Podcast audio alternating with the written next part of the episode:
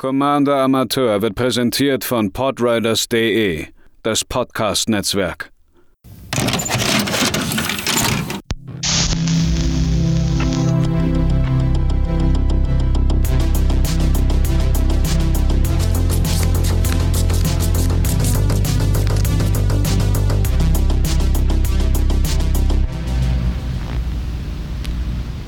Herzlich willkommen, liebe PlaneswalkerInnen, heute zu einer weiteren Ausgabe des Commander Amateur Podcasts. Wir beschäftigen uns heute mit einem Thema, was ich ursprünglich mit dem äh, lieben Tom von Commander Unlimited mal mir ausgedacht habe. Allerdings ist es durch verschiedene Termine und ähm, ja generell äh, ja, Schwierigkeiten nicht dazu gekommen, dass wir die zusammen aufnehmen. Deswegen habe ich mir jetzt äh, spontan selbst ein paar Sachen ausgedacht, ein paar, was ist ausgedacht, ein paar äh, Beobachtungen aufgeschrieben von Fehlern, die so gut wie jede und jeder ähm, EDH-Spielerin macht. Äh, egal in äh, welchem Bereich, wie lange man dabei ist. Ähm, das sind einfach alles Dinge, die normal sind, die vorkommen und die vorkommen dürfen. Damit man aber äh, dieses wunderbare Format und dieses tolle Spiel einfach besser genießen kann, äh, wollte ich einfach mal aufschreiben und euch äh, verraten, was ich denke, wo man am meisten ja, Verbesserungspotenzial bei sich selbst sieht und Sachen auch einfach selbst abstellen kann. Das fängt natürlich beim Deckbau an. Äh, und die erste wichtige Lektion, die ich mir aufgeschrieben habe, ich glaube, ich habe das auch schon zwei bis dreimal hier im Podcast erwähnt, ähm, bei der Auswahl des Commanders sollte man darauf achten, ob diese Karte für bestimmte Dinge vielleicht bekannt ist. Ich erzähle immer gerne die Idee meines äh, Timur Polymorphs Deck, äh, Polymorph Deckes, so rum, ähm, bei der ich zuerst äh, Xyrus the Writhing Storm, glaube ich, heißt die Karte, haben wollte, die einem Snake Token gibt, immer wenn die Gegner Karten ziehen. Ähm, ich wurde dann von äh, Fritz im Commander Kompass Discord darauf hingewiesen, dass der Commander einfach sehr, sehr, sehr gerne mit Wheels gespielt wird, was nicht sonderlich beliebt ist und äh, dementsprechend, egal wie häufig ich sage, das ist kein Wheels-Deck, das macht etwas ganz anderes.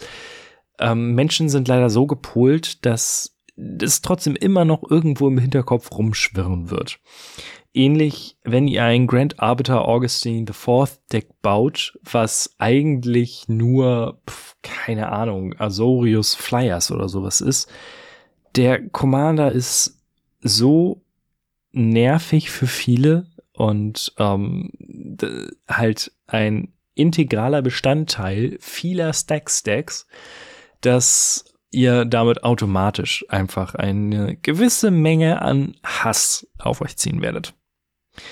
Wenn wir schon bei den Control Decks sind, äh, ist es ganz, ganz wichtig, egal wie hart ihr das Spiel kontrollieren wollt, in irgendeiner Form solltet ihr eine Win Condition im Deck haben. Wenn ihr nur Board Wipes, nur Counter Spells und nur Removal spielt und nichts anderes, dann kontrolliert ihr das Spiel, ihr zieht es in die Länge, das, was ihr machen wollt. Wenn ihr allerdings keinen Plan habt, wie ihr dieses Spiel gewinnen wollt, dann, ähm, ja, dann werdet ihr dieses Deck wahrscheinlich nicht häufig spielen. Denn erstens, ähm, außer ihr seid wirklich jemand, der auf 5-Stunden-Spiele steht, äh, werdet ihr daran wenig Spaß haben. Und auf der anderen Seite werden eure GegnerInnen auch einfach nicht mehr viel gegen dieses Deck spielen wollen. Denn es ist ganz, ganz selten, dass Leute sagen, boah, ja, fünf Stunden gegen 20 Counterspells spielen, das ist das, was ich will, da habe ich richtig Bock drauf. Dementsprechend sollte irgendwo in dem Deck eine Win-Condition versteckt sein und sei es Commander-Schaden, weil ihr Stalwart the Frost Giant spielt. Ähm, ich habe so ein Deck, eine Art ähm, ja, Band Stack Stack. ah, was heißt Decks? Äh, Hate Bears. Es ist Stalwarts beating Hate Bears, ähm, wo die Idee ist, dass man das Spiel verlangsamt, um dann mit Stalwart äh, und seinen verstärkten Kreaturen zuhaut. Generell, wenn ihr ein Kreaturendeck spielt, ist euer Win-Condition äh, Kampfphase, los geht's, wir hauen jetzt. Wenn ihr allerdings nur dafür EDH spielt, um eure Zahnrädchen zu drehen und gucken, was ich Cooles kann, das aber zu nichts führt, ähm, dann wird dieses Deck nicht lange Bestand halten. Äh, das führt mich auch so ein bisschen zum nächsten Punkt. Denn das ist eine Sache, die ich ganz, ganz häufig durchaus leider mache, auch immer noch.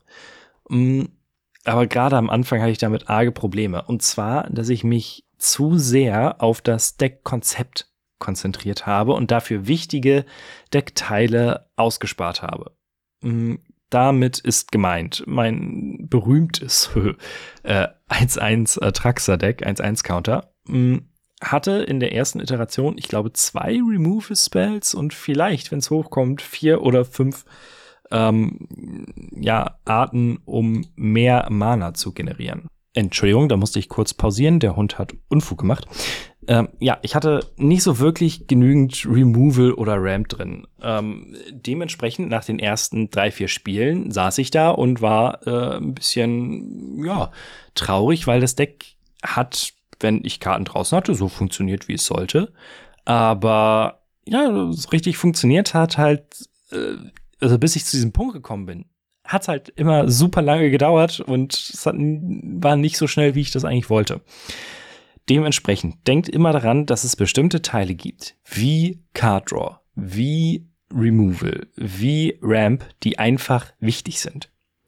Und eine andere Sache, die ich durch, das Atraxa-Deck sehr schnell gelernt habe, ihr solltet euch als Spieler in einigermaßen kennen. Und wenn das der Fall ist, dann wisst ihr auch, ob ihr komplizierte Decks spielen könnt und ba also bauen solltet und spielen könnt oder nicht. Was meine ich damit? Da kommen wir zum ersten Punkt äh, des Gameplay, äh, der Gameplay-Abteilung. Und zwar Trigger vergessen.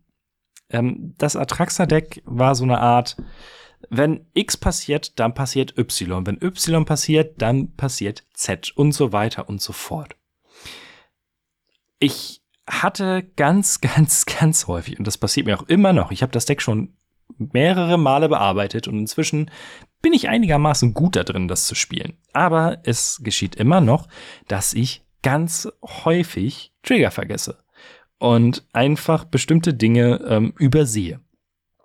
Äh, das da sollte eigentlich nicht passieren.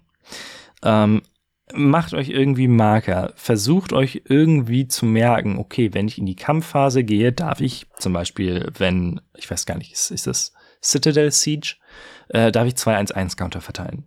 Schreibt es euch irgendwo auf. Ähm, aber auch hier ist es ganz normal, dass diese Dinge passieren, auch immer noch. Mhm, dann, um auch nochmal den Rückschritt auf diese komplizierten Decks zu machen. Äh, das ist der Grund, warum ich zum Beispiel äh, mein Band Landfall Deck äh, umgebaut habe in dieses Storewall-Deck.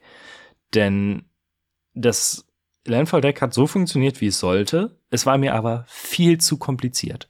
Wenn ich ein Land gespielt habe, hatte ich meistens irgendwie acht Trigger, die ich in bestimmter Reihenfolge ähm, ja absolvieren musste, um den gewünschten Effekt zu erzielen. Das war gut, aber es war mir am Ende einfach zu viel und zu komplex. Dann die nächste Sache, für auch die ich absolut häufig verkacke. Ähm, obwohl das ist durchaus besser geworden. Aber gerade bei Spelltable ist das so eine Sache. Wenn man also online EDH spielt. Ähm, man übersieht Onboard-Tricks. Wenn eure GegnerInnen irgendwie Interaktion auf dem Feld haben in Form von Tappe zerstörende Kreatur oder sowas und ihr das vergesst oder nicht sieht, dann spielt ihr automatisch da rein. Und äh, das ist einer der größten, größten Feelbads, wenn man genau da irgendwie gerade seinen großen, großen Zug hat und dann, bevor man dabei ist zu gewinnen, kommt was Tapp, zerstör die Kreatur, die, äh, auf die alles basiert. Das fühlt sich richtig mies an. Ähm, ist mir schon häufiger passiert. Äh, liebe Grüße an Gaben an dieser Stelle. Ähm, es liegt nun mal an Spelltable, dass man nicht die gesamte Zeit die Übersicht über alles haben kann, auch weil die Kamera meistens nicht alles abdeckt, aber selbst wenn man in Persona irgendwo sitzt, übersieht man gerne bestimmte Dinge. Auch hier, das ist normal, aber ähm, vielleicht, wenn ihr euch unsicher seid, könnt ihr auch gerne immer noch mal nachfragen. Ich meine, es ist ein kommunikatives Spiel. Ihr könnt ja sagen, ey, wie viel Mana hast du offen? Ähm, was macht dein Commander nochmal? Hast du irgendwas, um das hier zu zerstören? Und so weiter und so fort. Also auf dem Feld, ne? Niemand soll seine Hand verraten. Ähm, das fällt generell in eine etwas größere Kategorie dieses die Onboard-Tricks übersehen, nämlich, dass man die Situation am Tisch falsch einschätzt. Das wird mit den Malen, die man spielt, äh, sukzessive besser, weil man ein besseres Gefühl für das Spiel bekommt. Aber es ist auch immer noch so, dass egal wie lange man spielt, man vielleicht Karten über- oder unterschätzt. Ähm, und dementsprechend zum Beispiel seine Removal Spells viel zu früh verpulvert. Wenn ein Eternal Witness gespielt wird, dann ist der Effekt einfach so, dass ähm, auf ETB, der ist drin, und danach macht diese Karte eigentlich so gut wie nichts mehr. 2-1 ist jetzt kein relevanter Buddy.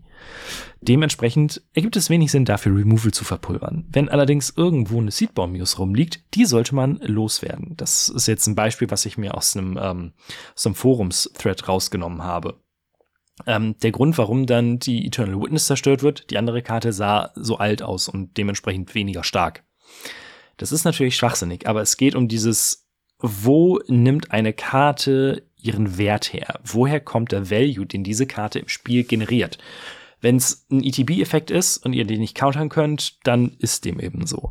Wenn es aber irgendwas ist, was sukzessiv passiert, dann ist das auf jeden Fall ein höheres äh, Ziel eigentlich auf eurer Abschussliste. Und dann ist natürlich auch immer die Frage, die wird vor allen Dingen in Standard oder äh, in den anderen Formaten, in den 1 gegen 1 Formaten gestellt. Äh, who's the beatdown? Wer schlägt hier gerade zu?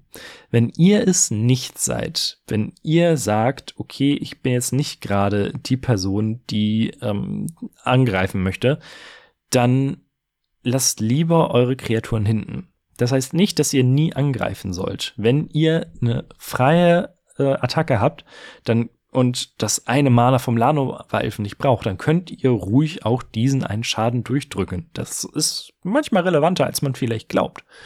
Aber denkt immer daran, ähm, EDH ist ein Spiel, bei dem Schaden und bei den ähm, Karten ganz anders funktionieren als in 1 gegen 1 Formaten.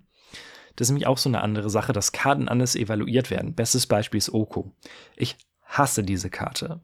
Ähm, in erster Linie, weil sie Karten komplett zerstört.